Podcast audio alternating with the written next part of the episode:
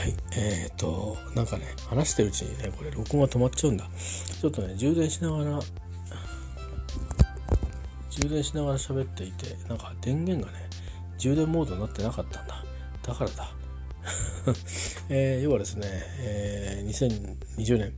2月5日になったところで、えー、1時過ぎてますけどもう寝ますけどね、えー、ちょっとだから要点だけにしましょう。えー、っとまあ今日はどんな感じだったかっていうことで、えー、最後はマスクの話とかあと、えー、お世話になった先生の本の話とかしておしまいにしようかと思うんですけどえっ、とまあ昼間は国会でなんかちょっと子供の喧嘩みたいなあの本当はねずっと多分初めからお尻まで見てるとそういうことではなかったと思うんですけどそういうところ多分つまむんでしょうね。えー、あんた嘘つきだみたいな話で。で収まりつかなくてなんか何度も嘘つきだって言い張って言ってたっていうあのなんかあの子供の喧嘩みたいな状況になってましたけどね、えー、あのー、またあれですな。あのー、えー、その総理大臣を怒らせといてあの怒らせた側もそこから先にあんまりこのあのあれがないんですなやり口がね、えー、だからあんまり面白くないから映像も撮られてないんでしょうね。どう言ったっていう反応は別になくてなんか、うん、あのねえー、総理大臣になる人がそういうことを言ったっていうのがニュースになっててそれだけじゃつまんねえないだろうなと思ってね、えーまあ、そんなのがあったりしましたけど、まあ、そんなね嘘だなんだって言ってる場合じゃないんですね。えー、まあとりあえず専門家数名の方のご意見ではまあまあ、えー、まあそうそうあの慌てずね、えー、できる対策をしっかりやりましょうという話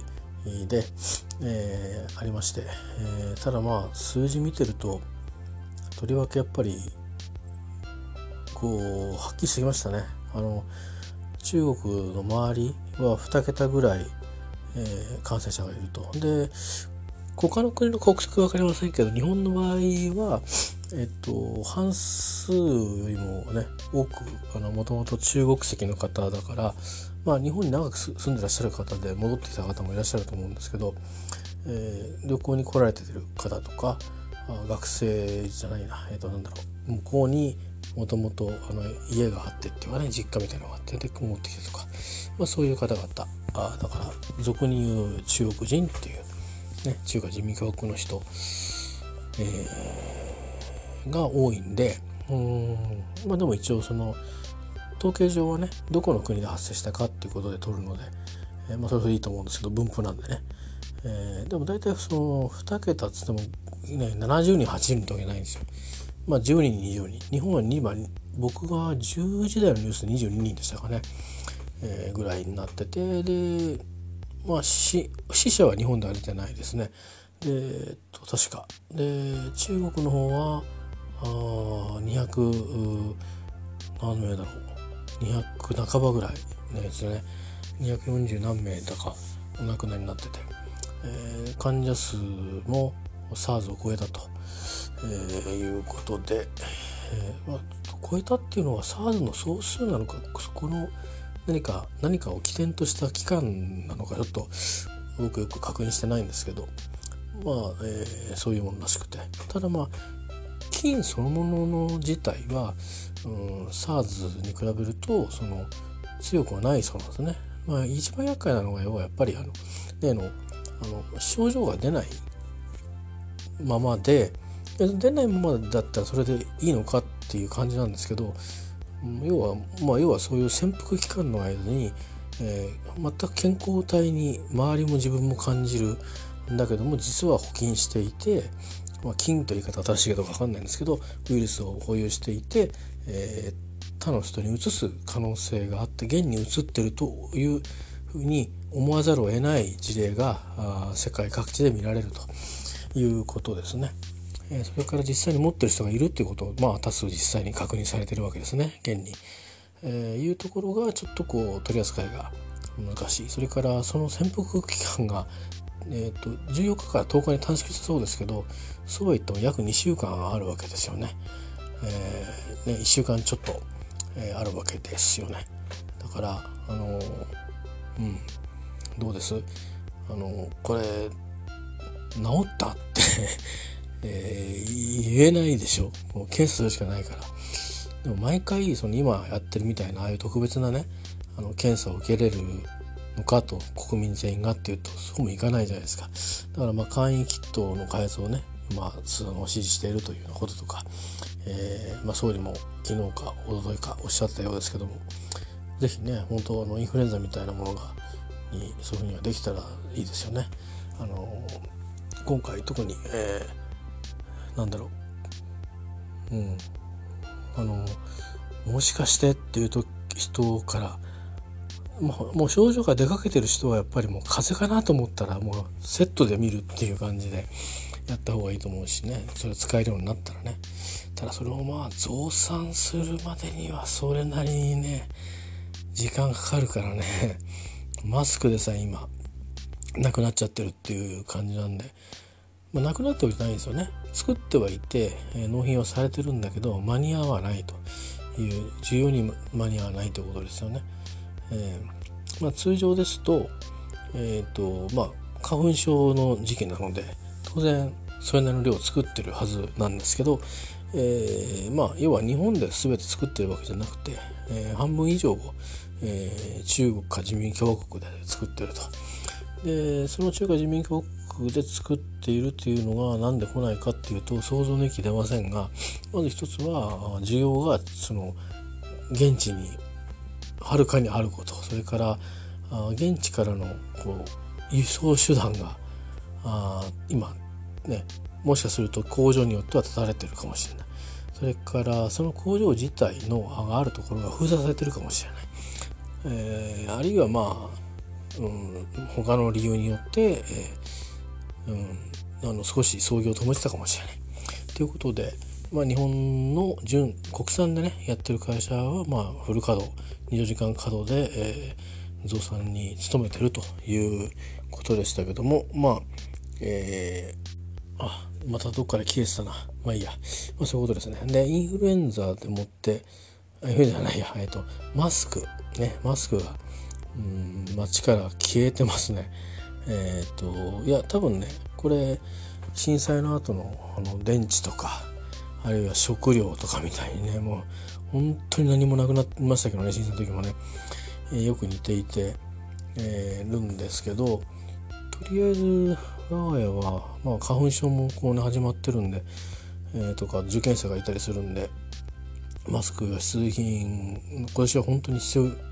いつも以上に必要なんですけど、えー、まあそういうことになって多分どこのご家庭も同じような事情を抱えてると思うんですけどえー、っとですねストックが、えー、っとこれ僕が管理してなくてパートナーがやってくれてるんですけどもともとワンセットぐらいあったんですね。うん560万ぐらい入ってたと思うんですよそれもだいぶもう使ってて多分半分ぐらいになってるじゃないですかであと50万円ぐらい入ってるやつをどうにかしてあの調達してきたみたいでそれをまああの自分のねあの近くにあのえ、ー、といろんな親戚や家族やらいるんであのほら人お一人様3点とか1点とかあるんじゃないですかだから家族でみんなで行って買ってでそれを分けたりとかしてるみたいなんですな。でうちには1個ストックがあったんでそういう意味で100枚ぐらい100枚弱ぐらいはストックがあるんですけど、まあ、家族は1人じゃないですからね。パートナープラスアルファいますから。そうするとね100枚あっても1ヶ月持つの持たないのという話になりますから、えー、まあもう少しどういうふうに落ち着くか分かんないから。で花粉とかねだと鼻あのくしゃみとかで汚くなったりするからさすがにそれは変えないとねえ気持ちも悪いからねやっぱり、うん、不衛生だし逆にね。あそういうこともあるんでやっぱり余分に使うこともあるんです。それから高いマスクじゃないと切れることもあんだよねプチって。だからそういうこともあるからそんなにぴったり計算通りにね、えー、あの、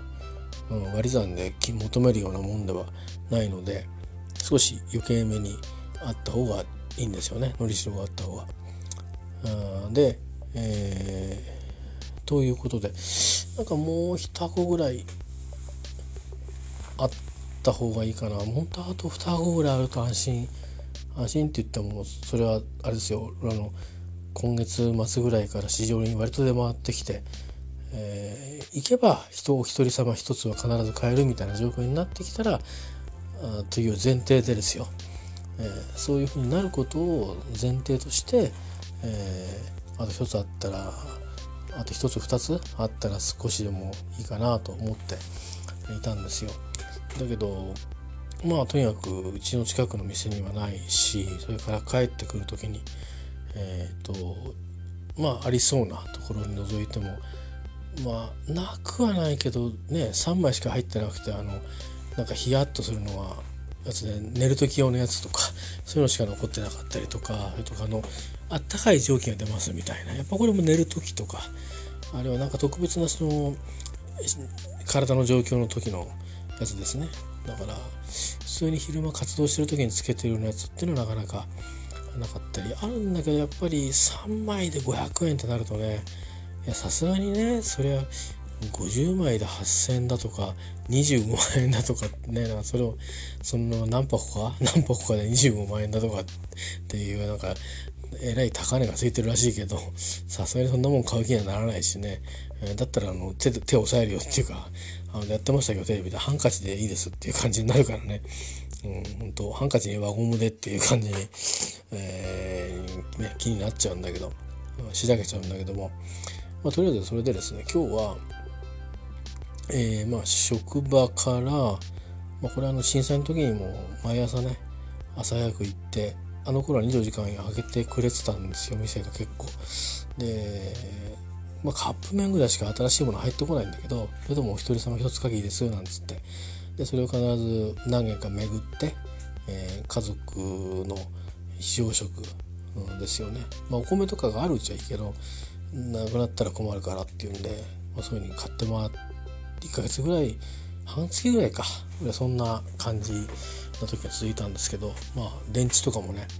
なかなかなくなっちゃってっといろいろやってたらね実はカメラ屋さんに、ね、結構あったりなんかしてねえー、発見したりして、まあ、してたんですよ。だからまあダメ元で歩ってみようともとにかく。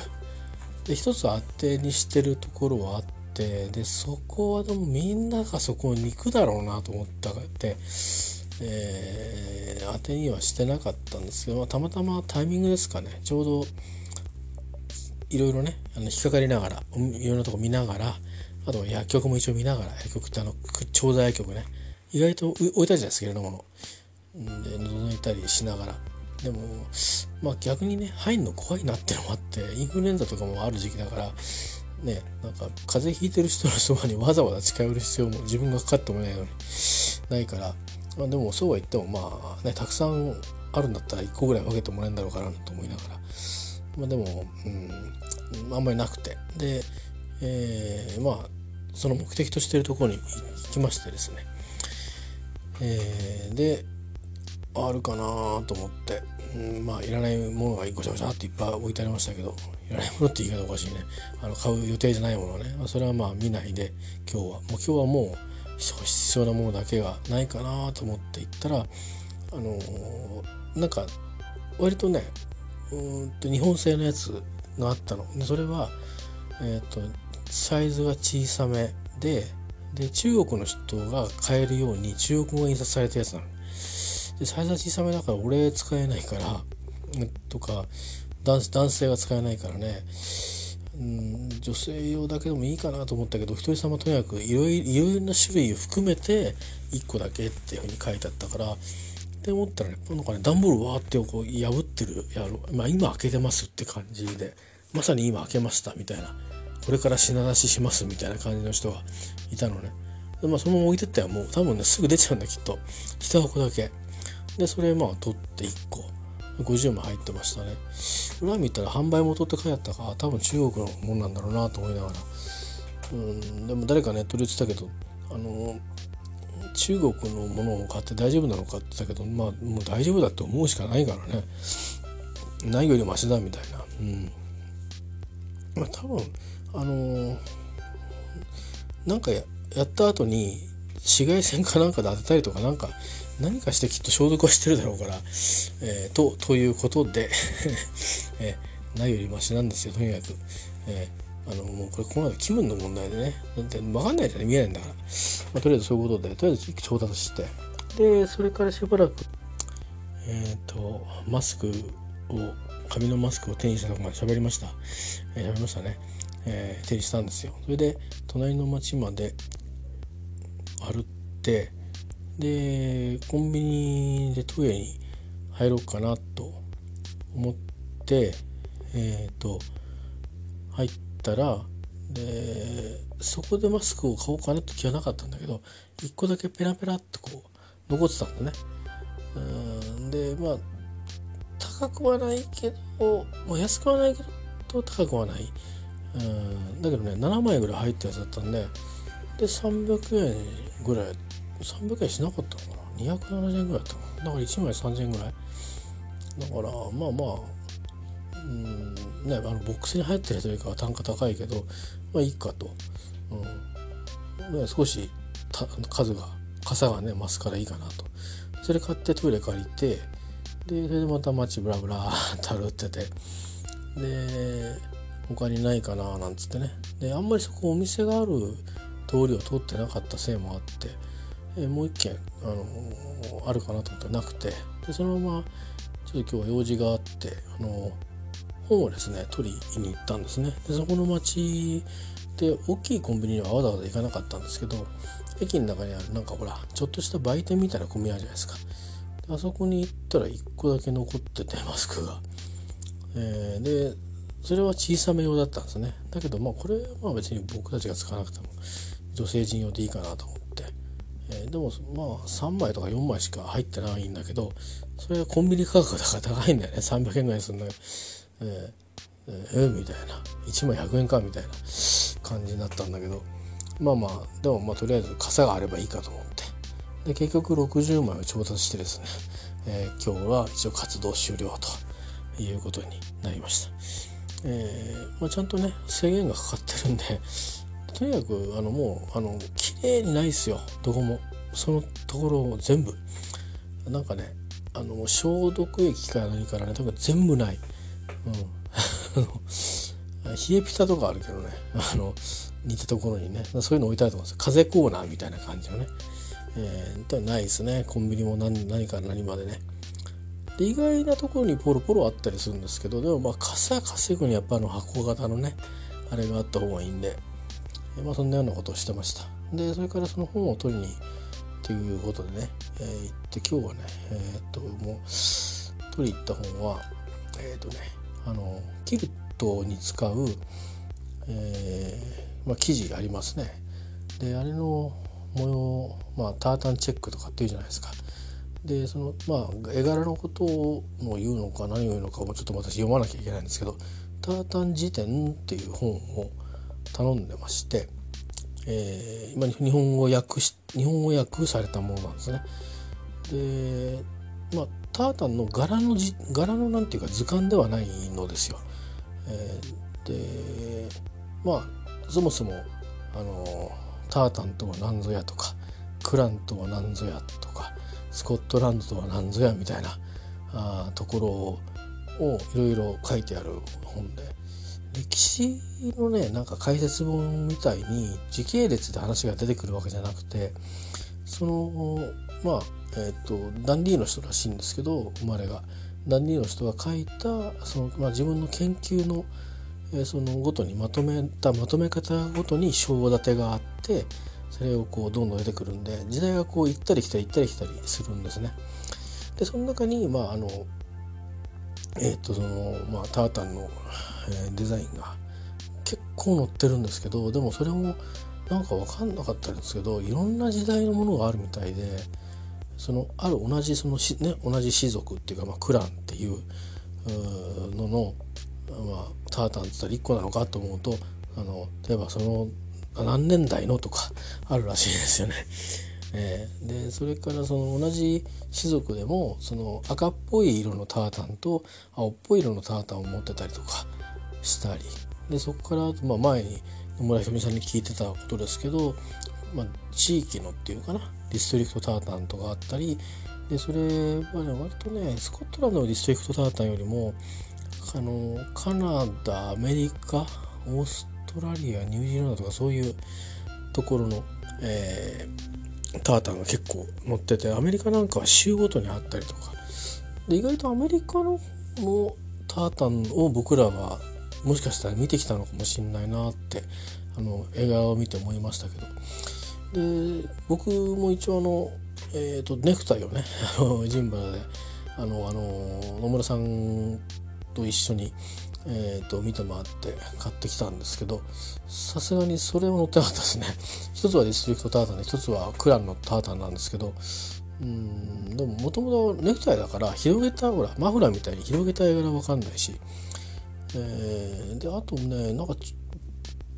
ブラックウォッチが超有名なタータンってダイアナさんのタータンは分かったけどあと一つ黄色いあれは分かったな。あともう一つうんとねあのアルバート港のタータンは分かったかなぐらいであとはあのみんな同じ見えちゃって でで多分図鑑みたいのをあのこの間ちょっとねテレビで見てたら図鑑じゃないけどその布タータンの布をこうペタペタペタペタ貼ったすごい厚いなんか大全集みたいな感じのあの綺麗な製本されてるというか本当なんか型紙が入ってるみたいな感じのねあのものをその使ってらっしゃるそのなんていうか先生みたいな人は先生っていうか、まあ、仕立て屋さんみたいなね、えー、ジンバラにあるそれをその NHK の街巡りかなんかの番組で見映したんだけど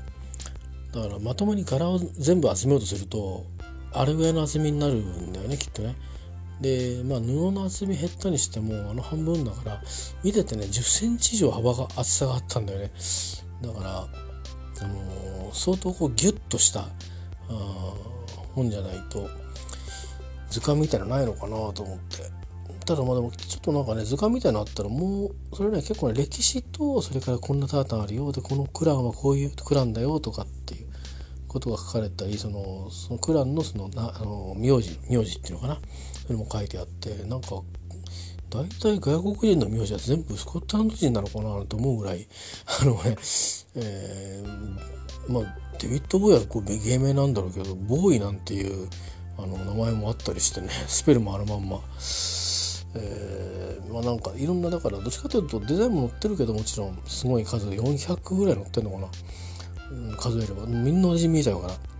だけど自分のねネクタイの柄は見つけられなかったからちょっとあれだなと思って、うん、見つけたいななんていうふうに思ったりしているんですけどでもなかなか大変そうだなと思ってその辺のことはねちょっとよくねあの中の文章を読んでこれからその絵柄を見比べたりしてゆっくりゆっくりゆっくり研究した後にね、えー、いずれちょっとあのツイッター経由かなんかで、えー、そこら辺のところをあの、まあね、商売道具だからあの企業秘密になるからそう簡単に聞けないんだけどあの、うん、なんか教えてもらって差し支えのないようなあのぼわっとした話を、えー、ちょっとねツイッター経由で野村さんに聞いてみたいなと、えー、思ったりしてますけどね、えー、なんかおすすめの本などありますか？みたいな。いやでも多分プロが使ってるような本はね僕らはあの持ってるとこで宝の持ち腐れになっちゃうし多分とてもじゃないけどあの買うこともねそう簡単にはできないんだろうし、えー、だしほとんどのことはあ今自分で見て分かったけどあどれ見ても同じに見えるということがあってそもそも図柄の見方とか、えー、何かその図柄の持つ意味とか何かあるんですよね。いやいやもうそれを言ったらなんですごいかなすごいなと思ったかっていうとあの現地でですねあのまあ案内慣れてるとはいえこのタータンはこれでこうでああでこうでああでこうでああでもうもうスルスル止まることなくとどめなくですね私案内してもらったんですよ野村さんに。あのマフラーいっぱい置いてありますよね。えー、ネクタイも、えー、でとりわけマフラーについては全部全部語りましたから。あの柄の柄っていうかタータンの。これは何のタータンです？どういう種類のタータンです？そしてどの、えー、種族のタータン？ドンっていう名前です。もう全部ペッペッペッとそれ前当たり前なんでしょうけど。でもそれ彼女自身が自分がキルトメーカーですからね。生地のことを知ってないといけないわけで、えー、単なる生地っていうわけじゃなくてと、えー、まあそういう、まあ、沖縄のミンサーとはねえー、ちょっとあのー、まあ、我々は同じ柄で違う人が作ってるっていうことで、えー、まあなんとなく掃除系っていう感じはしないでもないですけども、えー、まあまた違うね意味を持ちますけども、うん、そんなのを思って、まあそんな本なんですよ。えー、これはねあのまあ通な本だからそんなに安くはないんですよ。なんだけどまあうんとまあ、アマゾンだとすぐ買えますよってその出版社の人言ってましたけどね、えー、でもまあ本屋さんでせっかくだからなんかねコンビニ行ってもらうのもなんかコンビニの人を忙しさせちゃうのもたまにはちょっと 遠慮することもあってもいいかなと思って本屋行こうと思って本屋で来る到着するように本屋さんのネットサイトから頼んでですね本屋で、えー、受け取ったんですけどで一通りさっきまで読んで読んだとか眺めてたんですよ。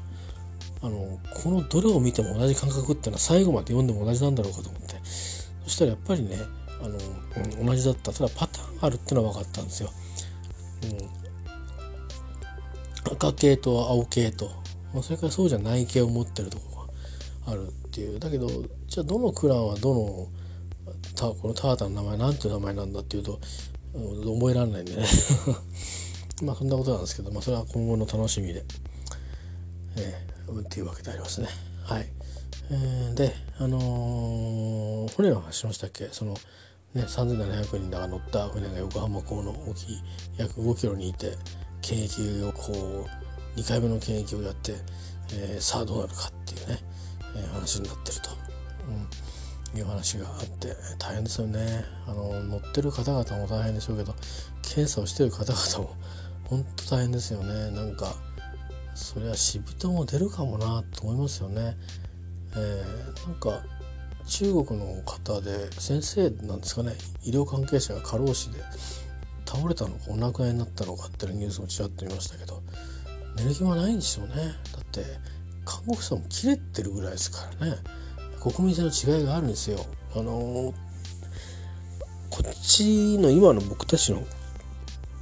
状況はまだまだ落ち着いててもう向こうはパニックになってるでしょきっと。街が封鎖されるものはないとかさ、ね、なんかみんな手が点滴してるみたいな。うん何の点滴なのかちょっと分かんないんですけどワクチンがあるっていう話ではないけどでもなんか SARS の関係のね薬が効くっていう話もちらほら出てるらしいのでもしかしたらうん中国あたりはねいろんなことをやっちゃう国だからねなんだって遺伝子操作でね人をやっちゃいけないっていうのに やっちゃいましたっていう 発表する学者さんがいるぐらいだから、うん、いろいろどんどんどんどん自分たちで、ね、備蓄したのかもしれないしちょっと分かんないですけどね。単に栄養栄養をつけるための栄養剤だったのかちょっと分かんないですけどまあ、そんなようなこともあったりして、えー、まあ夜を迎えてですね、えー、でまあこれ最後にしたいと思うんですがえっとですねあのうんまあ、もう僕僕自体はそうですねもう問い受けるのだいぶもう、えー、それこそ2018年の1月ぐらいに受けたのが最後なんで2年ぐらい前に受けたのが最後になるんですけどもっと前かな TOEIC-SW っていうスピーキングをですね測る TOEIC のテストがあるんですよ。スピーキングとライティングですね。タイプ、タイプするんですけど、スピーキングだけでも受けられるんですね。えー、TOEIC スピーキングテストって。スピーキング、ライティング両方受けると、当時1万2000いくらした？今1万多分3000ぐらいになるのかな？あでもまあ、あのー、ライティングと一緒に合わせても2万いきませんからね。えー、なかなか、まあ他の試験に比べれば、まあ、目的が違うんでねあの目的も頻度も違うので、えー、単純に価格だけをあの比べることはできませんけど、まあ、でももうお手頃に、まあ、自分の力を測ることができるテストで、まあ、そういうのでずっと自分であの試験を受けてたんですよ。でですねあのまあ結果的に残ってるスコアはそんな大したスコアじゃなくてあのまあまあ50点みたいな点数ですよ。えー、ででもねあのうんそういう話すとかいうのもねやってみたいなってちょうど多分うん家族でイギリスとかヨーロッパ回った後だったと思うんですけどでまあ TOEIC の学習もちらほらするっていうんで、えーと、千歳烏山にある広前田さんと富田美穂さんが主催されてる英語ラウンジっていう、えー、まあ学びのなんていうかなスペース。でセミナーを結構やるようになってそこであの富田美穂先生のスピーキングの TOEICSW の、えーと、基礎編っていうのかな。上級編とまあ初級中級みたいな。あ初級かな。初級の方を受けたんですよね。でそれがご縁であのスピーキングそれは別に試験トイックの SW とは関係なく話すためにはどんな訓練が必要かみたいなのを、えーと、2回ですね足掛け2週間にわたって、えー、宿題もがっつり出て、えー、で何をどういうふうに進めてるかをちゃんとボイスレターであのレッスンパートナーえー、っとだからあれだ2週間とか3回やったんだ、3, 3回で2週間やってるんですね。レッスンパートナーとボイスメール交換するのを先生にも CC で送ってで、まあ、進捗をチェックしてもらうと。相当大変だったと思いますけどね、えー、そんなことしてもらって、えー、まあ来たり機会を与えてもらってですね、まあ、それがあったんで、あのー、その後一人でえっ、とうんえ、旅をしていく、うん、一つのマインドセットですねあのきちっとバシッと作ってもらった。あ、まあ、もちろんレッスンパートナーともちろん私も頑張ったんでしょうけどでもまあねあのなかなかこうボキャブラリーをたくさん覚えるっていうで言ってみるっていうだけじゃなくて今持ってるものでとにかくあの話すためのトレーニングをしてトレーニングした上でで話していくでまあ割とインスタントに話をずっと作っていくみたいなことをするからまあやっぱりあの臨場感がありますよね。緊張感もあるし設立だしねやっぱりね。練習とはいえ。えー、まあそういうのがあってですね。結構あうスパルタだスパルタだとかっていう風ななんか噂がルフされてたんですけど案外ねあの、まあ、生徒を乗せるのがうまい先生なんですよね。でとにかくねじそのあの受講するのも至難の技ですぐ埋まっちゃうっていう話でで僕も最初のねコースもねうんなんかギリギリですよ取れたので次のコースは割となんか前のもう申し込み始めるよっていう前の週に別のセミナー行ってたから情報知っててもう時間来たらバシッと申し込んでみたいな感じだったんですけどだからあの後からね情報知ったりするともう埋まってるみたいな。だいたい始まって10分20分長くても30分ちょっとで埋まっちゃうんで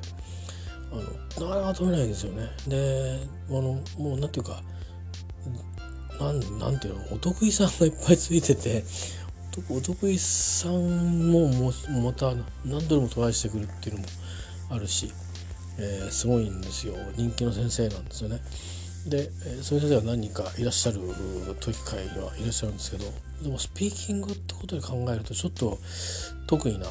珍しい存在かなって思いますね。教えてくれる人って意味ではね。えー、あのー、うんそうですね。多分、まあ、たくさんいらっしゃると思うんですけど英会話教室とかも含めて。だから試験の種類もね関係なくってことで言えば、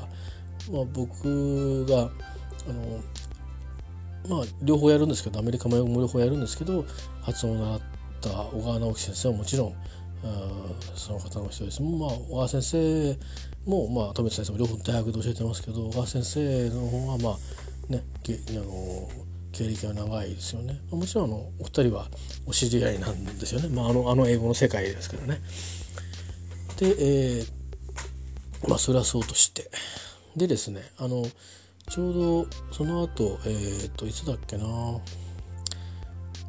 TOEIC のセミナーも一通り受け終わってで美穂先生の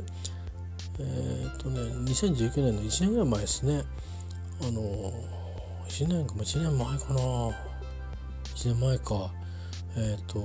っぱり、スピーキングの、えー、あのあれがあれがってかあのコースがあってそれで中上級だったんですよ。で僕はもう IELTS の試験受けるテスト準備してたんでで IELTS だしな TOEIC 違うよなとかってどうしようとかってツイッターでコメントをあの書いてたらね来ればいいじゃんっていう話だ 来ればいいじゃんってでも申し込めない申し込みが大変じゃんって思ったんだけど、まあ、あのうまく埋まったんではまったんでまあ行きまして中上級だからやっぱり骨太だったですね。うんでですけどそれやったおかげでなぜかあの IELTS は、えーと、 TOEIC みたいにガンガンガンガン喋り続けるっていう時間もあるんですけどどっちかっていうとあの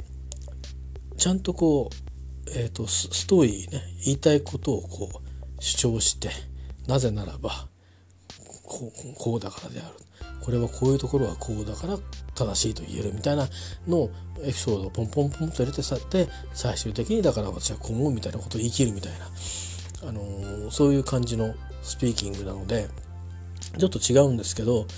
でもやっぱり、あのー、入りがね大事じゃないですか。入りはやっぱり挨拶があって、えー、で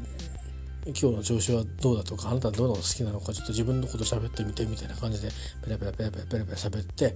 でじゃあちょっとこれについて喋ってくれるっつって、まあ、話題はされてねで1分間ぐらい考えて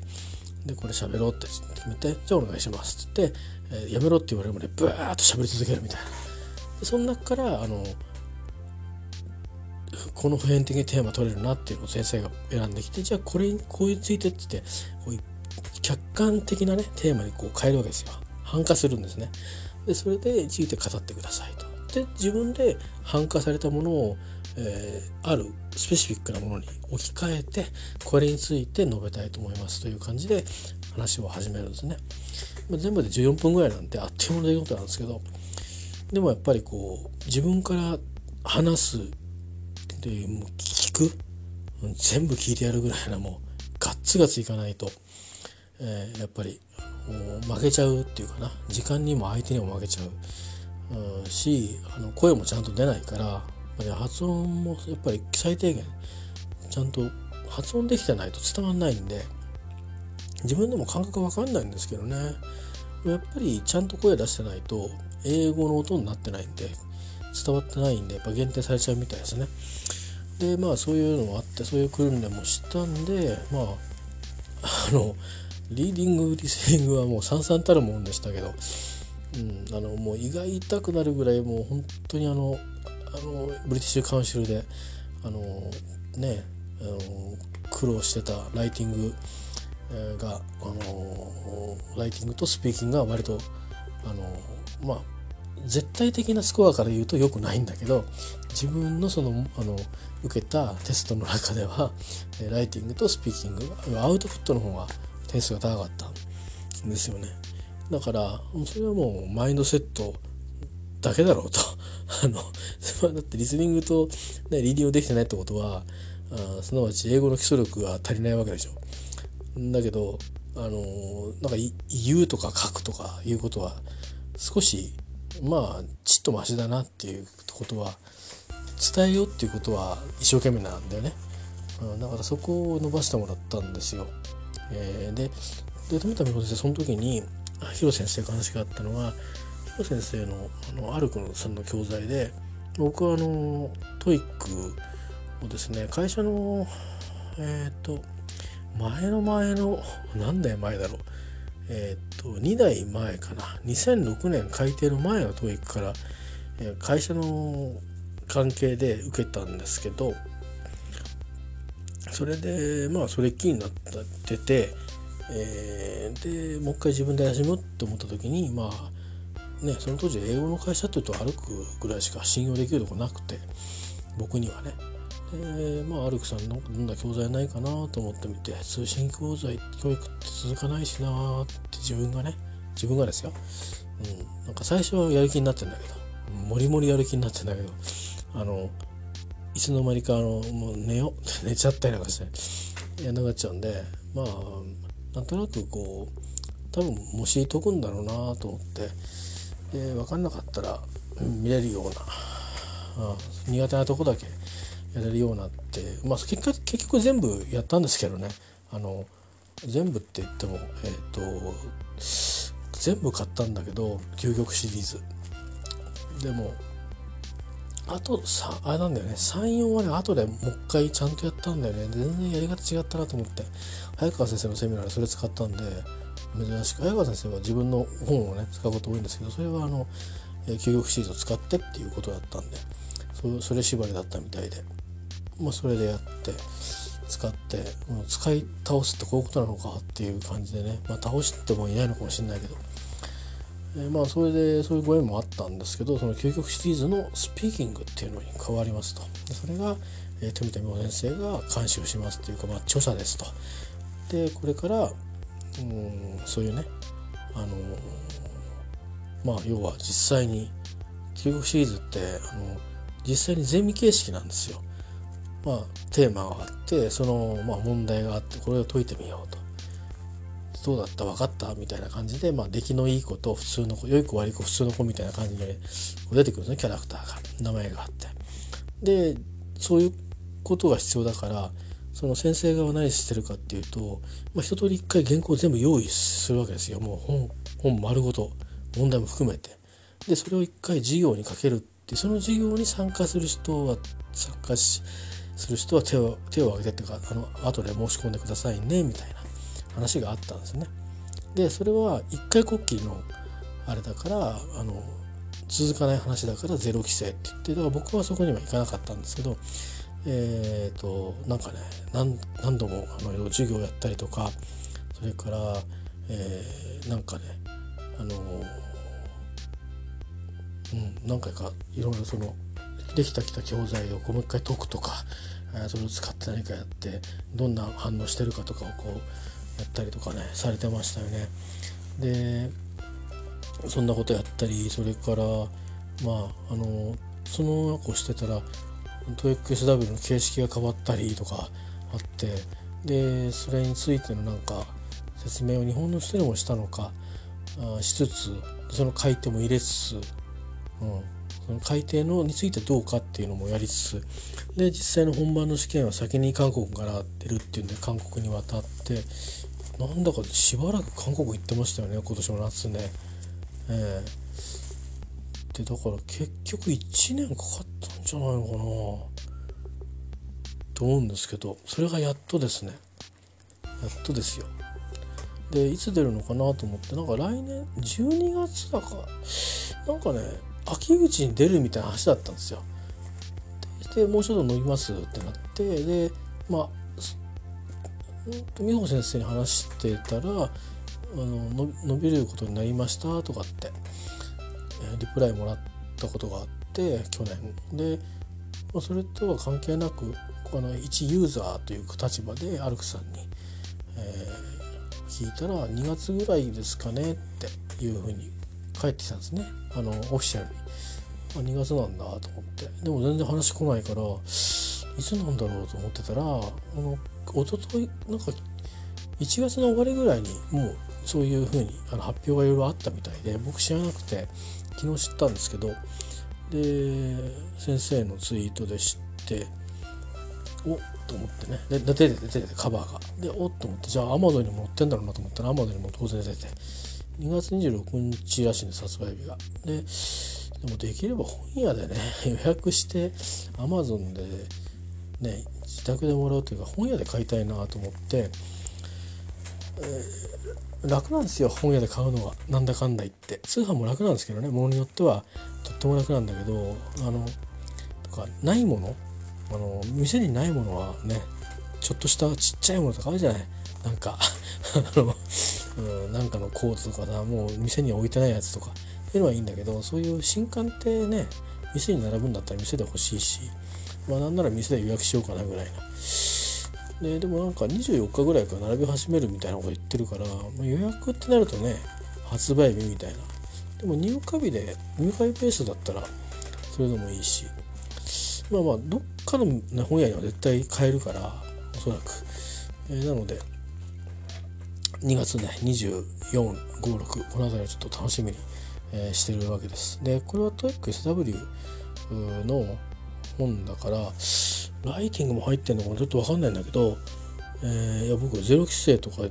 罪な言ってないから何も分かんないんだけどでこれはとにかくこれは絶対欲しいと思ってた本だったのであのー、ヒアリングマラソン通ってたんで先生のヒアリングの、あのー、コースを取りかけたんだけどまあ途中挫折しちゃったんでね例の通り。えー、だけどなんかその先生のなんかメソッドみたいのはちょっと手元に置いておきたくて、えー、なのでそれが目的です。だから、まあ、どの程度それをやり込むかとかってまた別だし TOEIC-SW 受ける受けないってのもまた別ですね。そこまでねあれこれ手広げられないからね、えー、あのー、まあもしかしたら来年いろんな展開があって、えー、TOEIC-LR の方のうんまあ、一定のスコアあねいったらばチャレンジする方向をちょっとスイッチしてみるっていうのもいいかもしれないなぐらいな感じですよね。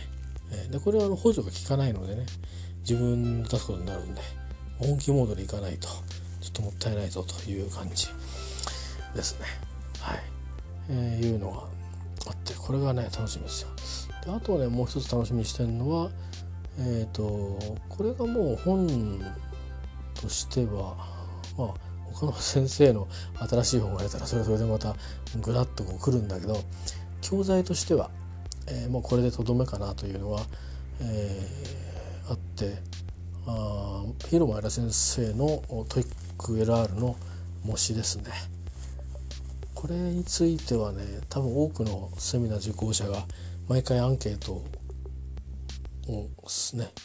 えっ、ー、と受けたはずなんですよ。口頭のアンケートとかペーパーのアンケートねクエスチョネア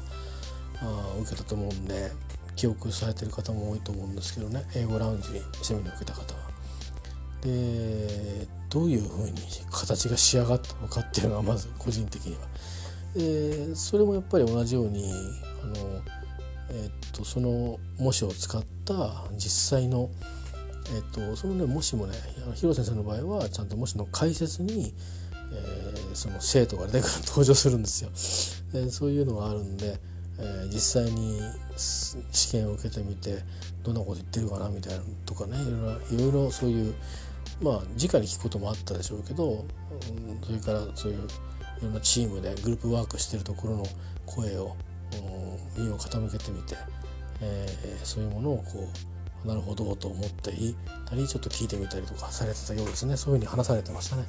それからまあいろいろ完成版に向けていろいろやって顔トイレとか。でまあほぼほぼもうできてるそうなんですね。っていうのが数ヶ月前です。で出るのは4月 らしいですよ、えー、ですから、まあ、ちょうどいいんでしょうね。これから、ま、英語頑張ろうっていう人、えー、に向けて。あのいろいろねえっ、ー、と TOEIC の模試っていうと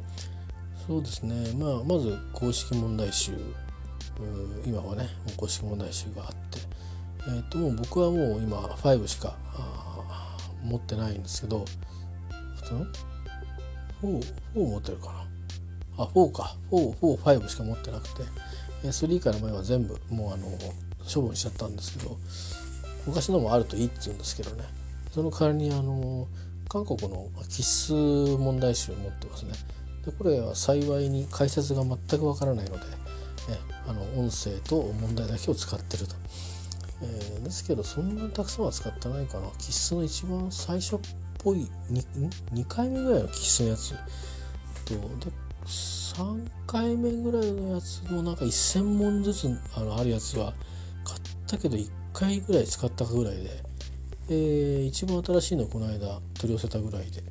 まあ、そういう気質ですね、えー、それを使う方がいたりあとはそれぞれ、えー、まあ模試本あるいは、うん、模試が載ってるような何かあのタイプの本ですね。いろんな先生が出してますからあ持ってるんですけど、まあ、僕はまあ究極シリーズから始まって、えー、思考シリーズがあってえ、であとちょっと寄り道して宿借りに行ってっていう感じ。でそれで公式問題集でまあ一応何て言うかな落ち着かせるみたいな感じの、えー、模試はそういう風にして使ってきてたんでなんかねやっぱりねあのあれなんですよ。うんとねうんそういう TOEIC をあの研究されてる方のあのこういうところを学ぼうねっていう。模試はあのいいんですよね。解くことであのそのまんまあの英語のスキルアップになるんでっていうことに最近やっと気づいて 何が違うんだろうってずっと思ってて公式だけでいいような気もするしでね意味もわからない解説の気質問題を何で俺は買ってやろうとしてるんだろうって自分ながらに買っといて思ったりするんだけどでもそれはまあ過去に実際出たものだからこういうものなんですよを知るということだったんだよね。だじゃあ日本人の先生人のものを何で僕が使ってるんだろうって言ったら、まあ、最初のな出会いの絵みたいなものもあるし、うん、性に合うっていうのもあるけどでもねヤドカリやったり、ね、思考だ究極だってやってでも司会にも行ったり、してるのは何でなんだろうなって思うとそれはなんですよね。この問題はこうですじゃないんですよね。あの日本人の先生から学ぶとこって英語ってこうですっていうのを学ぶんですよね。 TOEIC では英語をこうやって測ってますっていうのを言うけど英語で例えばこういう言い方もありますよねとかっていう、うんまあ、英語でって言えば英語いや当たり前なんだけどただ枕言葉がそうなるだけででそこがやっぱりどこにもないんですよ。あの公式問題集の解説もね結構前よりも細かくなりましたけどそこまでは書き込まれないだけどそれが、えーと、問題解いて分かるというかあの解説なんなら解説見れば絶対書いてあるんですよ。でも不思議と、えー、ヒロ先生の場合はあのツイートされてましたけどこんな解説きっと誰も読まないんだろうなというかこんな解説読んだって絶対意味がないのにと思いながら一生懸命作りましたって書いてありましたけどあの広先生は、えー、公式問題のもしもしやってもね、えー、解説は見ない方がいいですよねって言うんだよね。で僕はそれで育っちゃったから途中からあの本当見ないになっちゃったんですよ。それからもう一回解こうねって。2回目は解こうね。でなんなら3回目解こうねって。でそれでどうしてもダメなら1回だけ1回だけは見ていいいいと思う。ここがわからないと。どれがわからないんだと。絞り込んだら見ようと。それまではねあの記号だけなどれができたどれができない、うん、そこだけ。でできなかったところは自分でもう一回読んでみる。とにかくとりわけリーディングは書いてあるんだからと。文章が書いてあるわけだから答えが書いてあるのに答えられないってことはそれは2つしかないと。1つは知識が足りないのか1つはちゃんと読めてないのかどっちかと。でちゃんと読めてない方はちゃんと読めば分かるんだからそれは読もうよという話なんですよ。で知識の問題は分からないことはいくら考えても分からないからあこれは知識が足りないんだなと気づいたらそこで初めて解説に頼るなり辞書を引くなりまあオンラインでいいと思うけども、えー、ね、しましょうねと。でそこから派生してじゃあ、えー、他のねコロケーションだとか、えー、類語だとか一緒に覚えたらどんどん英語の力上がりますよねとそういう学びをしましょうね。学びをそういう学びをすると学びが学びを生んできますよっていうのがヒロ先生の英語への向き合い方なんですよ。だから TOEIC教えてますけど TOEICってスタイルは一つまあ多分きっとフォーマットとしてもともとそれをあの担当してるアルクの社員さんだったわけで、えー、だしそういうそうにやろうよっていうふうにして、まあ、企画をした人たちなのでやってらっしゃるしまあこの何十年かはねフォーマットとしてもすごく飽きないにもなったわけですよね。だけどヒロ先生ってもともと本当に純粋に英語の人なのであのディベート英語でディベートしたりとかもともとその英語のスピーチもそうだし、とにかく英語を使う聞く書く話す英語使いになりたかった人だし英語の通訳になりたかった人なので、あの、違うんですよね着眼が。だからそ,、まあ、そこも深ければ幅も広いので、あの、したがってその TOEIC のテクニックももちろん先生の方には書いてありますよそれはたくさん書いてあるんだけども他の先生みたいにそこだけを教えるっていうわけではない。英語を教える。ですね。まあそこが違いかなと思いますね。でまあたまさかでもね僕が教わった先生はみんなあのヒロ先生ほどその本音をぶちあの僕たちにぶつけてきたりはしないですけどあのやっぱりうんあのやっぱりちゃんと読むとかそれから知識が足りないところでも、うん、もっともっと底上げしようねっていうことはやっぱりメッセージとしてはあの伝えてくれますよね。何らかの形で、えー、もったいないですよねっていうことでは、うん、言いますしまあだから、うん、問題解いておしまいはもったいないですよねっていう話をしますね。うん、そこで出会った単語を全部自分のものにしちゃいましょうよっていう感じ、えー、ですね。それとか実際に使える表現があるんだから、うん、そこから是非使ってくださいっていう。使えないかなっていうふうにして考えてみてください。そういうふうにしないといつまでたったってこれ TOEIC だけやって点数だけ上がってそれはそれで昇進試験とかに必要な人はいいけどもしそうじゃない形で英語の力をつけたいなと思ってやってるんだったらそういうふうにしないとあのただ点数が上がったり下がったり上がったり下がったりするだけで意味ないですよっていうおっしゃる先生もいたりしてまあそうだなと思いますよね。まあしばらく1年ちょっと離れてみてあの先生方の言うことのなんか本当の重みみたいのはこうずっしりとくる今日この頃。で、まあ、ありまして。まあそういうことであの富田美穂先生のね、えー、ご本が出ます。これはねおすすめ。だって2700円ですよ税抜き。うん、それってねあの人気講師の、ね、そのエッセンスを。ヒアリングマラソンはねあのどっちかっていうとまあ結構なんだろう、あのうん、難しいところも含めてえっ、ー、と毎回ほら毎月毎月の課題になるでしょ。トータルでどんな感じっていうの全部見るわけがないけど今度は一冊にズボッと収まってるからしかも TOEICSW っていうフォーマットの中でスピーキングや、まあ、ライティングもしかしてあるのかなあやってくれるからうんあのいわゆる使う英語学ぶのはこうやってやるんだよっていうことを多分教えてくれてると思うし僕も初めて出会うのですごくワクワクしてますね。でそれがたかだか3,000ぐらいっていうのはあの多分ね正直ね30万ぐらい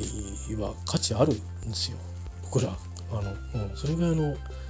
あれです。普通そんなに取りませんけど、えー、もっとだと思うんだよな。まあまあとにかく損は絶対しないと思うので TOEIC に興味のある方で英語を使いたいと思ってる人は是非手に取ってみてくださいそれからヒロ前田先生の、え、模試本も間もなく出ますので、えー、要チェックだというふうにお伝えしておきたいと思います。さてと今日もこんな時間になってたな寝よ 以上です。